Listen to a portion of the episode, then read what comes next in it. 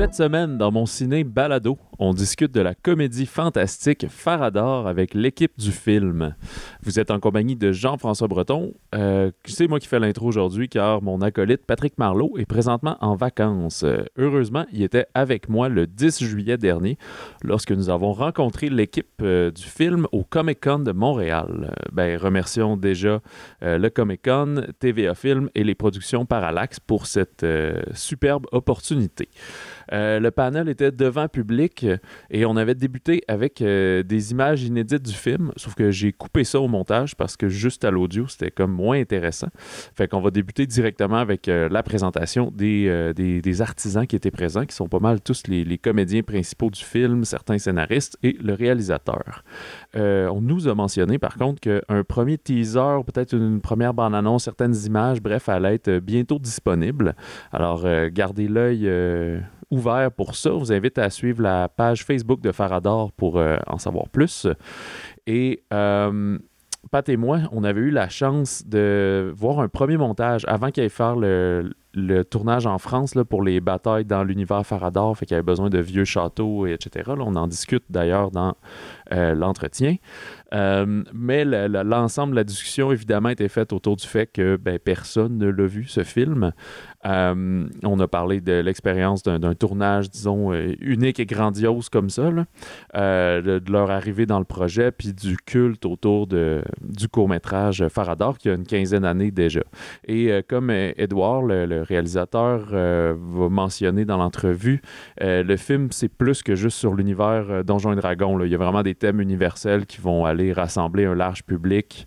Euh, puis, évidemment, c'est aussi une comédie. Fait que ça va vraiment être un excellent film qu'on a très hâte que, ben, un, de voir les versions finales, mais que tous puissent euh, bénéficier de ce film-là, puis vraiment pouvoir l'apprécier. C'est quand même c'est très unique d'avoir un, court-métrage comme ça qui devient si gros et si viral. Puis ça a été, un, comme Patrick le mentionne, un bon chemin de croix pour Edouard pour qu'il puisse se rendre jusqu'à un, un long métrage. Puis il a pas lâché et euh, on est à quelques mois de pouvoir euh, le savourer. Euh, juste avant de vous, de balancer la sauce, une petite mention sur la qualité de l'audio. Évidemment, c'est un panel devant public. Il y avait sept microphones. Puis moi, j'ai juste reçu un fichier de comme tout ça mis ensemble. Fait que c'est difficile d'aller calibrer chacun des micros. Fait que c'est comme un, audio balancé pour un peu tout le monde. Fait que c'est peut-être pas la meilleure qualité, mais c'est très très audible. Je viens de le réécouter d'ailleurs avant de faire euh, cette introduction. Fait que peut-être que je vous ai juste empiré les choses en en parlant et j'aurais peut-être pas dû le faire. Mais euh, voilà. Alors, euh, je rappelle que euh, Farador va prendre l'affiche au début 2023. Il n'y a pas de date exactement pour l'instant. Alors, euh, comme j'ai mentionné, suivez la page de euh, Farador sur Facebook pour en savoir plus. Et quand il y aura la, bande-annonce de disponible, vous serez les premiers à la voir. Et euh, voilà. Alors, ici débute l'entrevue avec l'équipe de Farador. Alors, euh, on accueille le réalisateur et co-scénariste Édouard Tremblay, le co-scénariste et celui qui interprète Charles, Éric Kaboulian. Dans le rôle de Guillaume et donc Gardacan, Lucien Ratio. Dans le rôle de Louis, donc Mordac, Benoît Drouin-Germain. Et dans le rôle de Kim, Catherine Brunet.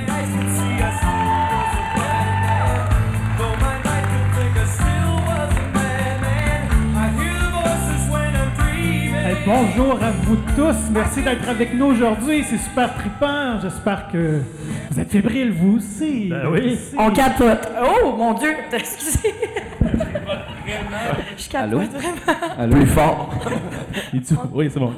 Et moi, je voudrais juste remercier euh, TVA Film et Parallax pour nous permettre de dévoiler en exclusivité euh, les premières images du film. C'est vraiment gentil de votre part. Euh, D'entrée de jeu, messieurs, mesdames, êtes-vous des fans de Donjon Dragon ou l'avez-vous été dans votre jeunesse?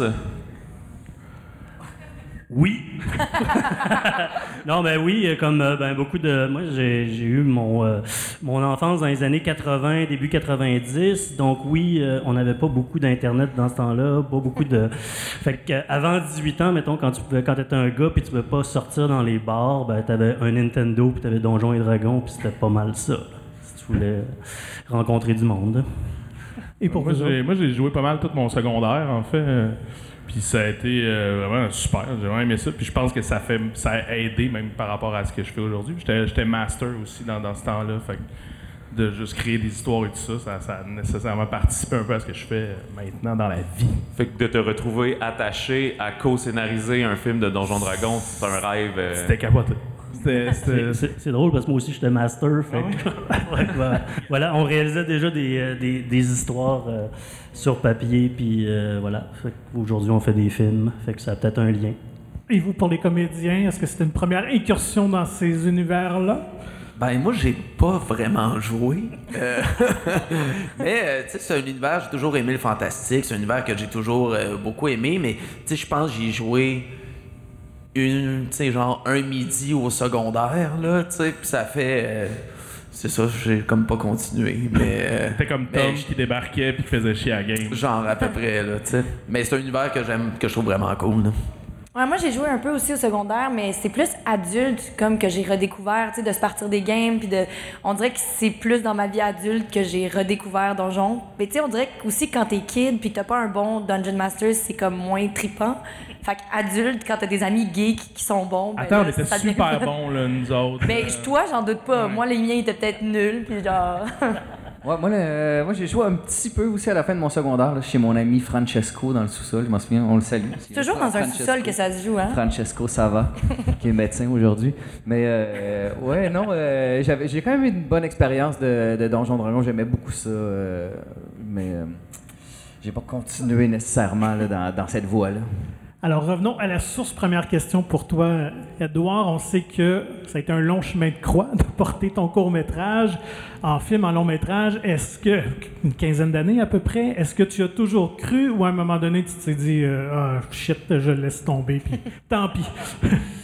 Euh, il est arrivé quelques remises en question, mais en gros, quand j'ai fait le film et que ça a eu un succès que je pensais pas que ça allait avoir, naturellement, parce que euh, quand j'ai vu le nombre de vues sur Google View, genre, euh, il n'y avait pas encore YouTube dans le temps, euh, c'était comme, OK, bon, ben, il y a peut-être moyen de faire quelque chose, mais dans ce temps-là, j'étais en apprentissage. Je commençais à faire des films. J'avais ma série Tom et ses chums. Euh, D'ailleurs, La bataille de Farador est le septième épisode de cette, de cette série de 12 films-là. Euh, j'étais beaucoup influencé par Kevin Smith à l'époque avec euh, Clerk puis ces trucs-là. Puis comme j'étais un fan de Star Wars aussi, ben ça venait me rejoindre. Donc, je me suis mis à faire ces films-là avec mes amis.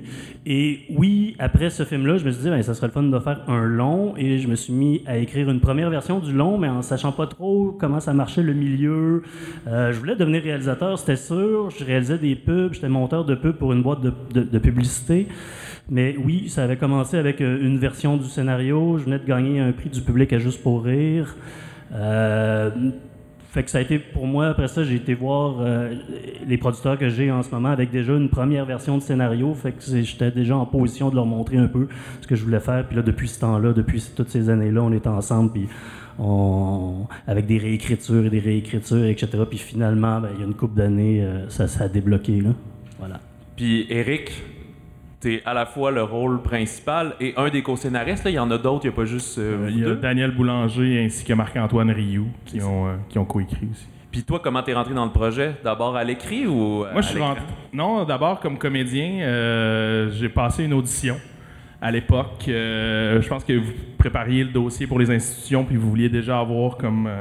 si je me trompe pas, là, mais vous vouliez avoir comme un casting à cette époque. Des vedettes. Des vedettes, exactement. Fait que le- moi, voilà. Euh, non, c'est ça. Fait que j'ai passé une audition au départ, puis j'ai, eu le rôle, puis j'étais bien content parce que j'ai surtout de l'expérience en écriture, puis en jeu, j'en, ai pas beaucoup. Puis, euh, puis euh, c'est ça. Puis à un moment donné, dans le processus, euh, ben, il- la production Edouard m'a demandé de rewrite avec euh, mon, euh, Marc-Antoine Rio, en fait. Puis à ce moment-là, on avait une idée, mais on, on sentait donner un petit peu plus d'importance à un personnage, mais comme je- c'était le personnage que je jouais, je me sentais comme en conflit d'intérêt de faire comme je vais juste prendre ce personnage-là puis je vais me donner plus de répliques. mais euh, fait que je me suis comme retiré du processus à un moment donné en faisant comme ben, au pire vous trouverez quelqu'un puis on est devenu plus scénariste. Puis après ça, au fil des versions, puis maintenant à la fin, en fait, ouais, mais c'est encore toi qu'on voit. Fait que là, finalement, j'ai j'ai fini par le jouer. Fait que j'ai eu le beurre, l'argent du beurre, tout ça. Super. Question pour Lucien. Tu avais déjà travaillé avec euh, Edouard sur le film Feuille morte. Donc, euh, est-ce que tu as auditionné pour Faradar et comment euh, se sont déroulées ces retrouvailles-là là, dans un film plus comique? Parce que l'autre c'était quand même beaucoup plus intense et sérieux? Ben, nous, ça fait quand même euh, une couple d'années qu'on se connaît. Euh, on se- on s'est connus à Québec euh, il y a quasiment euh, tu sais, 15 ans, genre à peu près. Puis euh, on a travaillé souvent ensemble, on a fait des pubs ensemble, puis on se côtoyait dans les mêmes milieux, les mêmes cercles. Puis, euh, après ça, j'ai auditionné pour Feuille morte, puis on a tout, j'ai fait quoi, 4-5 jours peut-être, euh, quelque chose comme ça. Puis euh, on s'est rencontrés. euh, on a continué à se voir par après. Puis euh, Ed, il m'a dit euh, à un moment donné, euh, écoute, euh, euh, j'aimerais ça t'auditionnes pour, euh, pour le film, mais tu l'auras pas. Tu sais, ça, ça se peut pas, tu sais, tu l'auras pas. euh, tu seras pas Belle preuve de confiance. C'est tellement. C'est pas que t'es pas bon, mais tu t'es pas connu. Fait que, tu tu, l'auras pas. Fait que j'ai fait Ah, ben, alright, moi, ça monte une, euh, une, une- ça monte une pression parce que j'ai auditionné, mais je l'aurais pas. Fait que, tu sais, moi, juste. moi, juste aller, tu sais, triper, puis y aller, puis au pire, tu sais, je pognerais un troisième sais. Ouais, mais c'est ça. Au début, on cherchait des. Tu sais, on, on- tu veux que ton projet marche, fait que tu veux naturellement des, des- des têtes d'affiche euh, euh, attachées à ton projet pour que les institutions te prennent un peu plus au sérieux, des trucs comme ça. Puis, naturellement, des comédiens de théâtre de Québec sont un peu moins connus. Mais en fait, ce qui t'a aidé, c'est qu'on a eu Catherine. Fait Ouais, que c'est dès qu'on a eu Catherine. Hey! C'est ça. Quand, quand on a eu Catherine, il m'a dit Tu l'auras pas, mais ça se peut plus. Toutes les autres de rien, ça- de Fait que rien. Ça, ça fait plaisir. fait que euh, c'est ça. Fait qu'après ça, tu sais, on a auditionné une fois, puis après ça, on a fait un workshop, euh, les trois boys ensemble. Puis, euh, puis c'est là que, que, que ça a fonctionné. Donc, on était bien contents. Justement, j'ai envie de passer. On reviendra à toi, Benoît, mais Catherine, j'ai cru comprendre que quand tu as su que le projet existait, tu voulais vraiment être euh, dedans et pas passer à côté. Ouais, en fait, quand j'ai vu que le projet était financé, euh, tu sais, comme dans une liste de films financés, puis là, j'ai vu la bataille de Faradar, puis j'ai fait, attends, le- comme le court-métrage, tu sais, moi, c'est culte, là, dans mon adolescence, le court-métrage. Fait que quand j'ai vu qu'il se faisait en long, j'ai écrit à mon agente, puis j'ai dit, bonjour, je sais pas qu'est-ce que je peux faire, mais il faut absolument que je joue dans le film, je peux faire n'importe quoi, je peux faire une poignée de porte, je m'en fous. Puis là, euh, ben finalement, on m'a réécrit, puis j'ai rencontré Ed, puis je pense que ben il y avait le goût que je sois dedans aussi. Euh, mais oui, parce que pour moi, tu sais, déjà, je, je tripe sur le fantastique, je tripe sur ce genre de film-là, puis au Québec, on a tellement pas l'occasion d'en faire que quand ça se peut, tu sais. Puis là, ben il y avait le rôle de Kim dans le film, fait que j'étais bien contente. C'est ça, le, le rôle de Kim était déjà au scénario? Oui, euh, c'est un rôle qui, à l'origine, euh, dans les toutes premières versions, on parle d'il y a 15 ans, c'était un personnage quand même tertiaire qui venait comme un peu foutre la marde dans le groupe, mais on suivait un peu plus les gars. Puis finalement, plus ça avançait, plus les scénarios ont avancé, plus, oh, d'accord, ouais, le personnage plus intéressant, on a étoffé le personnage, puis finalement, ça fait partie des, des quatre du corps de, de l'histoire. Ouais. Et pour toi, Benoît, comment es-tu venu euh, être impliqué dans le projet? Ben, moi, en fait, c'est, euh, je, je connaissais pas du tout ça. Puis c'est quand euh, j'ai été appelé en, en audition, on a, on a travaillé, on était comme en groupe de trois pour faire des auditions. Puis là, j'étais allé travailler avec les deux autres gars avec qui je passais l'audition. Puis c'est eux qui euh, étaient très, très, très fébriles. Puis ils disaient, mais vas-y, tu connais pas ça? Puis euh, eux, étaient, ils en revenaient pas que je connaisse pas ça. Fait qu'ils m'ont montré les vidéos. Puis c'est à ce moment-là que j'ai compris que, OK, on, s'en allait dans, dans quelque chose qui. euh, qui était quand même qui, qui avait quand même une importance puis quand même des- déjà une vie mais moi j'avais aucune idée de ça puis euh, j'étais arrivé un peu vierge là euh, innocent dans cette affaire là puis euh, ben faut croire qu'il y, a- tu sais, il y a eu euh, il y a eu une rencontre là ça, ça a marché euh. Parce Puis que, je ouais, c'est ça. ben, dans, dans le fond, parce que euh, tout comme pour Star Wars, quand on faisait les castings, on faisait des castings de groupe pour voir euh, la, la cohésion entre le groupe, euh, l'espèce d'énergie qu'il y a entre les gens. Un peu comme George Lucas avait fait avec Star Wars, je pense. Il y avait, il y avait une princesse Léa avec un Luke, avec un Han Solo, etc. Fait que j'ai fait la même chose, mais avec la, la, la gang de donjons. Là. Voilà. Puis, euh, en, général, pour tout le monde, là, il y en a qui connaissaient le court-métrage, d'autres que non. Quand vous avez pris plus conscience de l'importance au Québec, là, c'est probablement la top 3 des choses les plus importantes de Gardakan, de Mordac, euh, de leur aventure. Est-ce que soudainement, comme Benoît, c'est devenu un poids un peu? Ben pas un poids, mais une pression, disons. Ah non, non, c'est au contraire, c'est devenu une, une grande motivation. Puis une- j'étais super content d'avoir été euh, choisi pour ça. Au début, j'y croyais pas trop. là. C'était comme, ok, mais reviens, viens à Québec euh, refaire des, espèce de callback là, avec les gars, jouer les scènes, travailler un peu. Puis là, j'étais comme, ok, c'est- c'est- vous- vous- tu me prends? Je me souviens, tu m'as appelé. Puis dis, oh, ouais, ouais, ouais, c'est toi qui vas le faire. Non, j'étais vraiment content. Non, vraiment. Puis euh, je pense que je l'ai réécouté plusieurs fois. Puis là, j'ai- en côtoyant tout le monde, puis en étant dans le projet, je me suis rendu compte qu'on. Je pense qu'on fait quelque chose qui va être. euh, qui a le potentiel d'être un peu marquant. En tout cas, euh, tu sais, comme le court-métrage l'a été, j'ai l'impression qu'on on est dans un beau bateau là, qui. À l'écriture, ça a été. Il a eu la pression, cela dit. Moi, je- non, mais il y avait quelque chose de. Moi aussi, un peu comme Benoît. Je- Moi, je, je viens de Québec. Ben, en cas, j'ai habité à Québec. Puis j'ai entendu parler du court-métrage nécessairement, mais j'avais pas non plus su qu'il y avait eu cet impact-là, puis que les gens quotaient, mettons, le court-métrage et tout ça. Puis on avait commencé à travailler sur les rewrites. Puis c'est quand le projet a, a eu du financement, puis que ça a été comme. C'est sorti sur. Tu sais, je me souviens, la page de Spasme comme posté que c'était comme Farador a été financé à Téléfilm. Puis il y a eu genre 35 000 likes, puis c'était comme la folie d'un commentaire. Puis j'étais comme, oh shit, ok. Puis quand j'ai commencé à parler à des gens, j'allais au parc avec ma fille, puis là, année, on parlait à quelqu'un, que, un voisin, puis j'étais comme, ouais, j'ai- je travaille sur Farador, puis il me quotait genre le court-métrage au complet, puis batshit crazy, puis là, j'étais comme, ah, ok, le, le- le monde, il il l'attend quand même, puis là, j'avais peur, tu sais. C'est sûr que Ed était là puis il chapeautait le projet nécessairement, mais tu as tout le temps quand tu adaptes quelque chose, tu veux plaire aux, fans puis que tu veux pas dénaturer la patente puis faire comme c'est moi qui ai chié. Mais Ed aussi, tu sais, sur le plateau, il était comme. Il a tellement son idée, ça fait quoi, 15 ans que tu travailles là-dessus? Fait qu'il y avait aussi cette affaire-là où on était en confiance parce qu'il il était comme, OK, là, il faut le faire de même, comme ça, pour pouvoir fitter avec. Fait qu'il y avait tout son truc en tête euh, par rapport aussi au court-métrage pour respecter un peu cette, euh, cette institution-là, mais en, en amenant la nouvelle touche aussi pour que ça devienne une œuvre en soi, tu sais. Et Catherine, donc question pour toi. C'est un plateau qu'on voit quand même assez de boys. Alors, c'était comment pour la fille d'intégrer euh, cette gang-là? Euh, moi, ça me fait pas peur, des boys. Non, non, mais tu sais, genre, je suis habituée d'être entourée de gars, je joue au hockey, je joue au baseball, puis je, je- ça, mais surtout, en fait, c'est que je pense que la gang est devenue vraiment comme soudée, que ce soit gars, filles, peu importe. On était juste vraiment heureux d'être là, puis d'être ensemble. Puis euh, le personnage de Kim aussi, c'est un beau personnage, tu sais, c'est la, la sœur de Charles. Puis elle a du stock, tu sais, c'est pas comme juste un personnage féminin side chick, genre, il est vraiment cool le personnage, fait que ça c'était le fun aussi. Puis ben, je me sentais vraiment comme leur petite sœur aussi, là. Tu sais, j'étais comme tout le temps comme, hey les gars, on fait ça, on fait ça. Comme j'étais fatigante avec eux, mais ça s'est bien passé, je pense. Je pense que oui. La portion fatigante, oui, c'est bien passé. Effectivement, c'est. euh, Euh, Lucien, on l'a vu un peu dans la, la présentation, ton personnage de, de Guillaume est un peu manipulateur et contrôlant sur ses amis. Euh, moi, j'aime bien la, la passe où on le voit comme fermer la porte avec la grosse épée double, là, un peu. là. Euh, ça doit être le fun de jouer ce genre de personnage-là. C'est extraordinaire. C'est vraiment ce personnage-là. là, tu sais, c'est cliché de dire ça, mais c'est un cadeau. Là, C'est- surtout qu'en plus, on joue deux personnages parce que, tu sais, mettons, Guillaume, il est, comme ça, il est mal commode, il est sneaky, mais après ça, tu sais, tu joues Gardakan, qui est un paladin euh, qui bat tout le monde. c'est comme. Tu sais, c'est vraiment, chouette de pouvoir jouer sur ces deux paliers-là. Mais euh, Guillaume, ce qui est cool, c'est que en, tournant, à un il y a comme une scène qu'on a tournée avec Ben, où là, justement, tu sais, on, on voit le gars en dessous de. de, de- pas de cette colère-là, mais de cette envie-là, euh, des autres, de cette peur-là. Puis finalement, tu te rends compte que c'est un gars qui, qui aime vraiment ses chums puis qui a peur d'être tout seul. Fait que, tu sais, en se rattachant à ça aussi, c'est que ça te donne de la chair.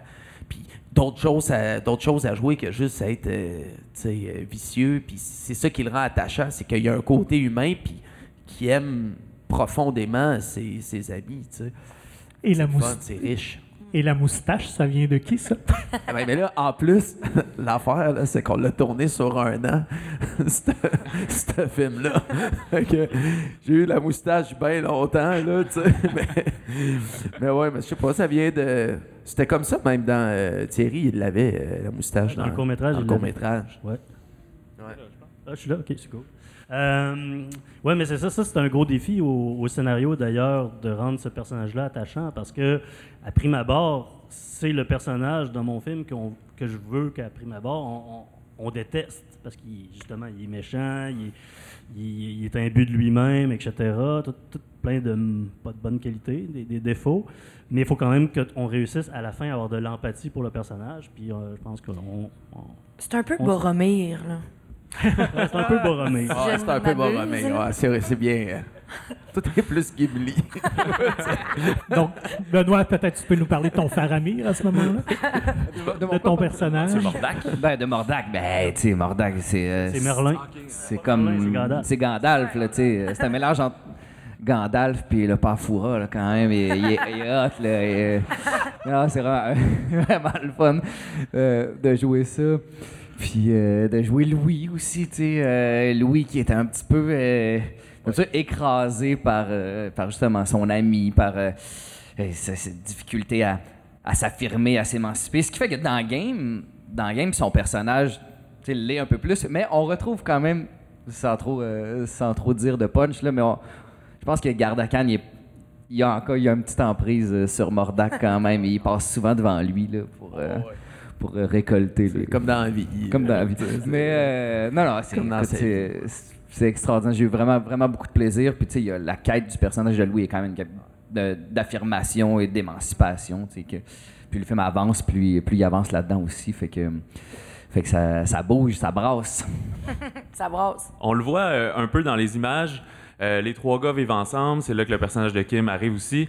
Cette maison a l'air complètement unique. Là. Il y a du tapis partout. Là, c'est sûr, j'imagine que toutes les, les épées puis les haches, c'est vous qui avez ajouté ça pour le film. Euh, c'est un coup de chance d'avoir trouvé cette maison-là? En fait, oui, parce que euh, on a longtemps cherché toutes sortes de. En fait, dans le scénario, c'était un bungalow. Un c'était censé être un bungalow de banlieue, là, que ce soit un banlieue de Varennes ou de à, Québec, euh, ancienne Lorette, etc.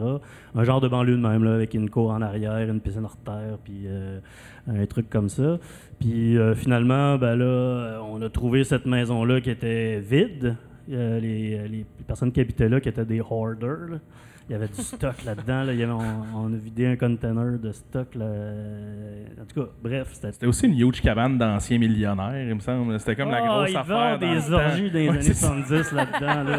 Ouais, les tapis euh, étaient weird. Ouais, c'était weird. La première à Québec de deux femmes en or, tout s'est passé là-bas. Ouais, des- tu sais, des- des- puis, tu sais, c'est- c'est- en fait, c'est merveilleux. Même les poignées de porte qui sont dans le milieu des, des- des portes, les poignées sont dans le milieu, puis c'est pas nous qui, là, qui ont installé ça. là. C'était le même. Que- Mais c'était écœurant, des fois, c'est genre, au décor. Moi, j'adorais les phrases genre, hey, au décor, on peut-tu me rajouter des boucliers, là? Comme des phrases de même. J'étais comme, Ouais, on pouvait faire ce qu'on voulait. euh, c'était abandonné. euh, c'était pas en Ils prévoyaient la détruire aussi. si Oui, c'est ça. Puis finalement, ils peuvent pas parce que c'est une maison euh, ancestrale et etc. Fait qu'ils peuvent pas la détruire. J'espère qu'elle va être encore là.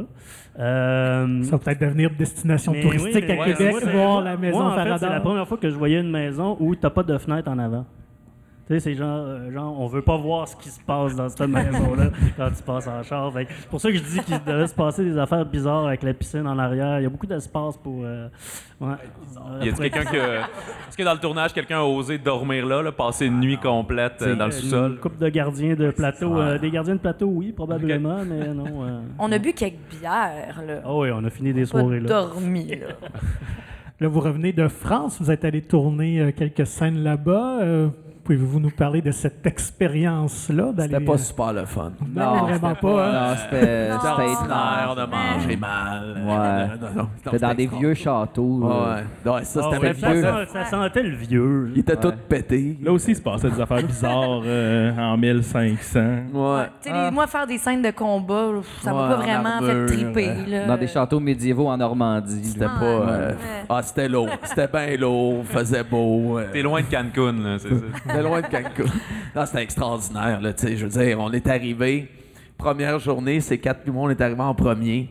Puis là, bon, ben, vous avez, euh, faut placer les combats d'épée. Fait que là, il y a le cascadeur, puis des gars en armure, puis ils nous donnent des épées, puis let's go, on place, euh, on, on- on place ça parce qu'on le tourne le lendemain, puis ça a été, euh, c'était incroyable. C'était, tu sais, je veux dire, tourner dans des châteaux en armure, euh, tu sais, je veux dire. On allait manger le ça, midi euh, habillé en kit, puis Ouais. en euh, recouvert de, je- tu sais, de plein bien d'affaires. habillé là, comme du monde. Puis Ouais. on, on a fait pleurer des enfants. Oui, oui, oui, beaucoup. Non, à un euh, moment donné, ils ont fait pleurer, ils ont fait pleurer des petits-enfants dans un kebab. que. mais ça, sans vente de punch, parce qu'il y a une scène où finalement, tu sais, je- me mets à saigner beaucoup, tu sais, ou, euh, en tout cas, je suis un peu recouvert de sang, mais tu sais, on peut pas ôter ça, là, tu sais. Faut bien manger. Faut là, tu sais. manger le midi, là. Fait que là, on va chercher le kebab. Salut, les enfants, ils pleurent. Ça, Il y avait vraiment l'air du. Ouais, moi Il y avait vraiment l'air du, du meme avec euh, Ouais. le film de Mel Gibson Ouais. avec le Jésus à côté. La passion était- du Christ. Ouais, la passion du Christ, qui, ça, c'était ça. Il était tout magané. Si on a de la misère à exporter le film en France, on saura que c'est Ben, c'est ça. sûrement à cause de moi. euh, ouais.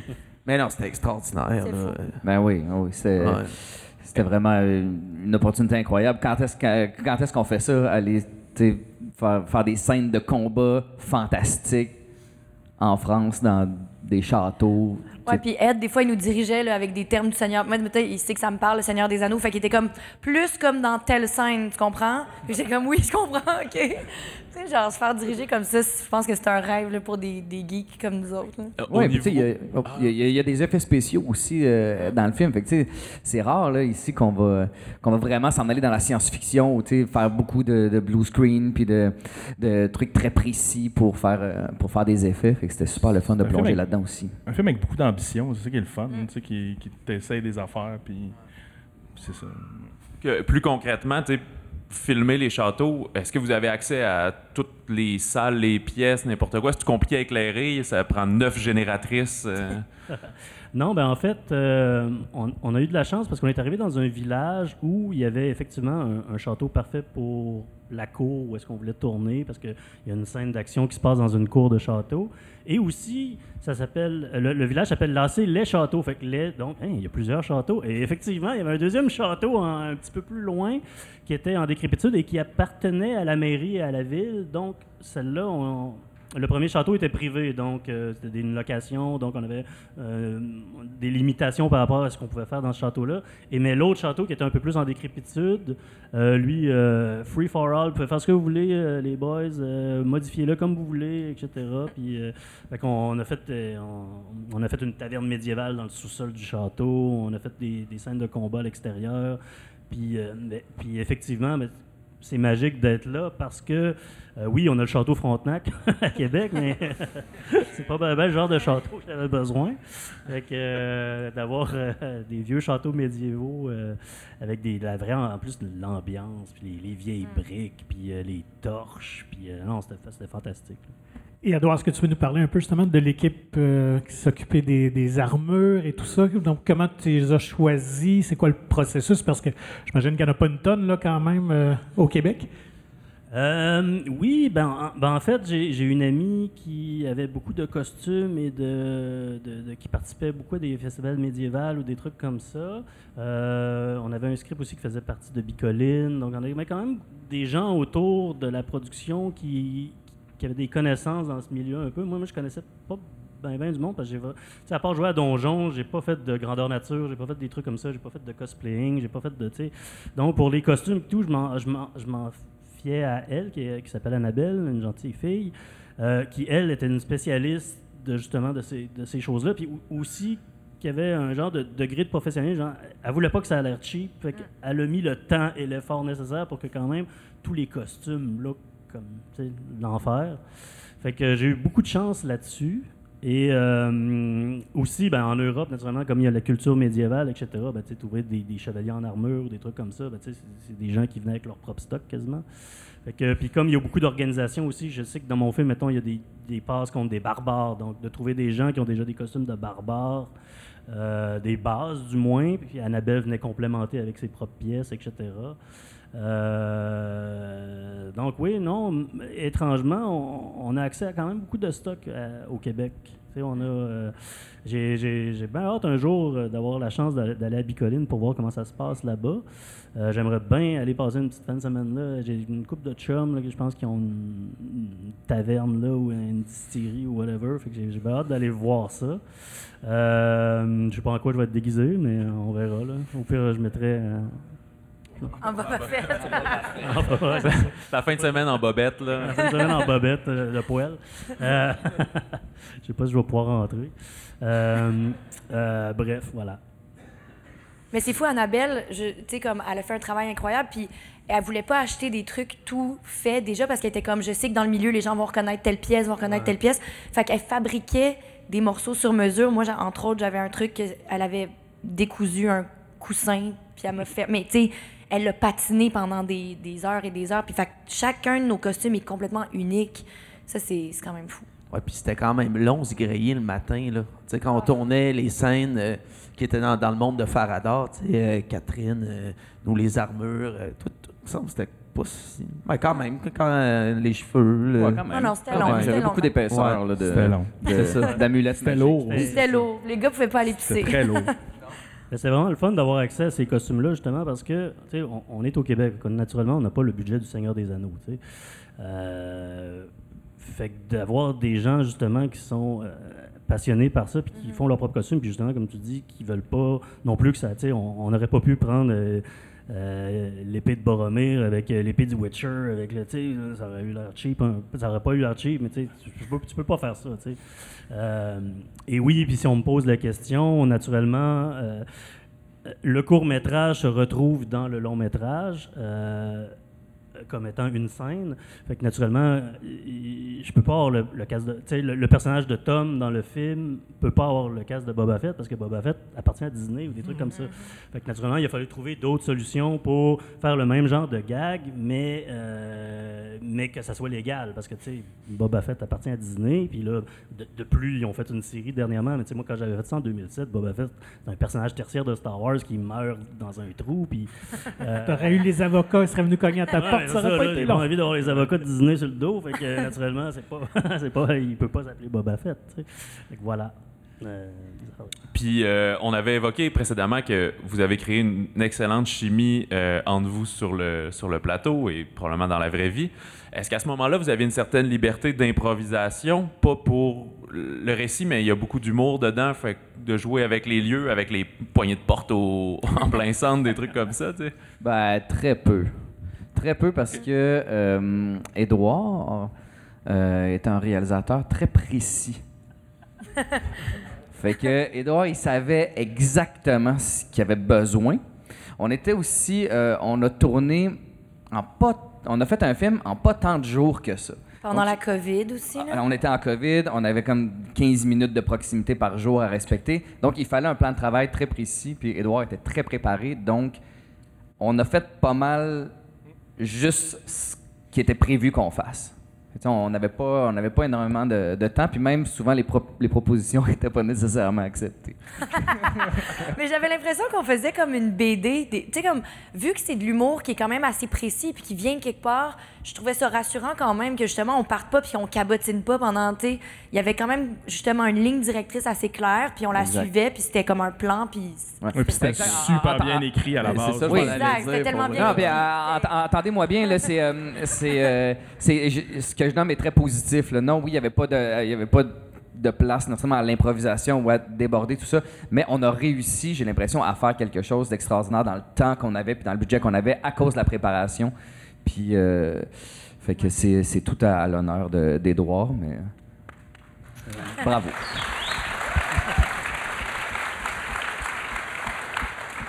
Que conservez-vous comme souvenir du tournage? Avez-vous quelques anecdotes euh, à nous partager? Ah, Raconte le dé. Parle du D20. Le D20.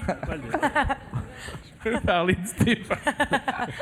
Euh, Écoute, je sais pas, là, on, on s'est beaucoup amusé, c'était le fun. Euh, euh, c'était vers la fin du tournage, euh, puis à un moment donné, on, on trouvait des moyens de se divertir entre les takes, puis j'ai- eu l'idée, soudainement, d'essayer de tirer un des 20, puis si je pognais 20, on allait souper dans un bon restaurant ce soir-là qui coûtait quand même assez cher.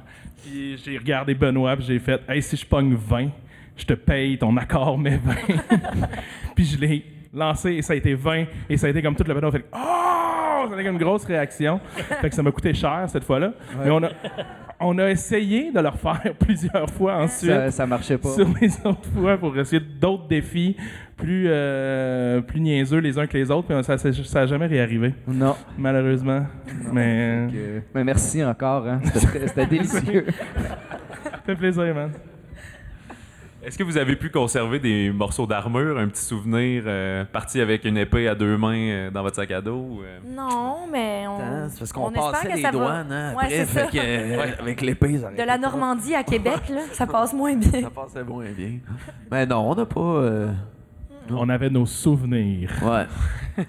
Puis le film, Ah, L'amitié. L'amitié. c'est le bonheur, la bonne humeur. Edouard, euh, petit mot sur la musique parce qu'on s'était croisés euh, il y a quelques mois euh, et tu m'avais sorti quand même une, anecdote un peu drôle sur euh, ton choix de musique, de la façon exactement qu'est-ce que tu recherchais au compositeur. Tu avais évoqué quand même un grand classique des années 80 comme thème de musique. Tu m'avais dit que tu cherchais style Willow un peu à ton Oui, compositeur. Ouais, c'est Ok, ouais. Je me demandais où c'est que tu t'en allais, Ah, ça. Non, non, mais na- naturellement, un de mes films cultes, c'est Willow. Euh, je- Naturellement. na- naturellement. Évidemment, sans surprise. Ouais, non. Non, mais tu sais, j'ai- comme je dis, j'ai eu ma jeunesse dans les années 80, fait que naturellement, tous les films des années 80 de cette époque-là, que ce soit Star Wars, Willow, les Star Trek, etc., un, j'étais un geek de cette époque-là. Euh, J'aime un peu moins ce qu'ils font aujourd'hui par rapport, par rapport à ça, mais bon, ça, c'est une autre histoire. Euh, j'ai su pareil, là, des nouvelles séries sur euh, Disney, là, mais euh, ouais, c'est pas- la même chose. hein. Hot take! Oh, oh, oh. Jesus. Fait que voilà. Euh, fait que oui, Willow est une grande influence. Et ce que, ce que j'aime de Willow, c'est que c'est un genre de Seigneur des Anneaux des pauvres. Parce que, euh, oui, il y avait beaucoup d'ambition, mais il n'y avait pas les effets spéciaux. Donc, euh, euh, ce, ce genre de musique-là, grandiose, tout ce genre de musique que j'aimerais naturellement avoir dans mon film, c'est pas fini de composer toutes ces affaires-là. Mais je pense qu'au début, tu proposais quelque chose d'un peu plus sombre, ou en tout cas, c'était un peu différent en termes de tonalité. Oui, non, mais c'est. en fait, mon film a comme une dualité. Il y a la vraie vie qui est un peu plus, pas glauque, parce que la, la vie n'est pas glauque, mais euh, un peu plus terre à terre, sérieux, etc. Puis naturellement, quand ils vont euh, dans l'univers de Farador, c'est une, euh, une évasion. Euh, donc là, c'est de l'aventure, c'est du grandiose. euh, même la, cinématographie n'est pas tout à fait pareille. C'est un peu plus classique euh, dans la vraie vie. Et dans l'univers de Farador, c'est des, shots plus longs, des shots à la Steadicam. C'est beaucoup plus dans l'action, il se passe plus de choses. Donc, ça aussi, ça va devoir se refléter dans la musique qui va être beaucoup plus aventuresque. Naturellement, dans la vraie vie, ben, ça- de la musique plus moderne, etc. Donc, euh, c'est ça qui est vraiment intéressant du film, c'est de pouvoir jouer sur deux paliers. C'est quasiment deux films en un, parce que tu as vraiment deux traitements différents euh, pour les deux sortes d'univers. Catherine, je trouve ça magnifique dans le film, dans la- la- le teaser qu'on a vu, quand tu dis que c'est un mélange de Superbad puis du Seigneur des Anneaux. Pensez-vous que le film s'adresse un peu plus à des trentenaires ou qu'il va vraiment pouvoir euh, charmer euh, large spectre? Ben, ben, je pense, juste pour, euh, je, pense qu'il y, a- il y a il y a un revival de Donjons et Dragons quand même. Là, le monde joue avec des laptops. Nous autres, on joue avec des feuilles, mais le monde joue avec des laptops à cette heure. Fait que je pense que il y a moyen d'aller chercher non seulement les, mettons, les, on va dire la génération X, puis les millénials, mettons. Fait que je pense que oui, ça peut ratisser quand même assez large. Je ne sais pas si nos parents, nos grands-parents vont comprendre quoi que ce soit, mais au moins euh, la génération les générations en dessous euh, sont bien équipées pour comprendre, parce que c'est pas juste un film de Donjons et Dragons. C'est quand même une histoire d'une amitié, c'est quand même euh, il y, a- un drame là-dedans, il y a des amitiés qui, qui, sont confrontées, il y a des, ambitions qui, qui, s'entrechoquent, des trucs comme ça. Ça, c'est des thèmes, c'est des thèmes assez universels, donc tout le monde peut comprendre un peu. voilà. Ouais, puis, euh, tu sais, justement, par, par rapport à cette amitié-là, puis par rapport à ces thèmes-là, autres Donjons Dragons, j'ai l'impression que, tu sais, dans nos générations, on, tarde à vieillir, tu sais, les adolescents, là, genre, ben, j'ai l'impression que tous ces adolescents-là, qui l'ont été ou qui, qui en ont, ou qui... Je pense que c'est ça aussi qui est intéressant du film, c'est que c'est la magie de l'adolescence qui veut pas se terminer. Fait que ça, je pense que tout le monde peut relate avec ça, là. Mais c'est aussi que c'est- c'est aussi très drôle. tu sais. Tantôt, on, y, on niaisait, mais c'est vrai, c'est vrai que c'est bien écrit puis c'est punché. Les répliques sont drôles, les personnages sont drôles. Fait que, tu sais, après, si t'aimes une comédie, euh, tu sais, je pense que tu vas aimer ça, là, tu sais. tu sais. ouais. Qu'est-ce que t'en penses? c'est pas vrai, ça? Je sais pas, j'haïs ça à comédie. J'ai ça. Je suis mort en dedans. Ben, sur ce, on vous remercie vraiment pour votre euh, visite cet après-midi. On sait que vous êtes en séance de signature tout à l'heure. Vous pourrez aller rencontrer l'équipe du film. Et on a Merci. quelques remerciements à faire aussi Pour, euh, euh. D'abord, le film Faradar, il n'y a pas de date précise, mais ça sort en 2023. On remercie, comme d'entrée de jeu, TVA Film, les studios, les productions Parallax et le Comic Con de Montréal. Et abonnez-vous à Mon Ciné Balado. Merci à vous et bonne fin de Comic Con, tout le monde. À la prochaine.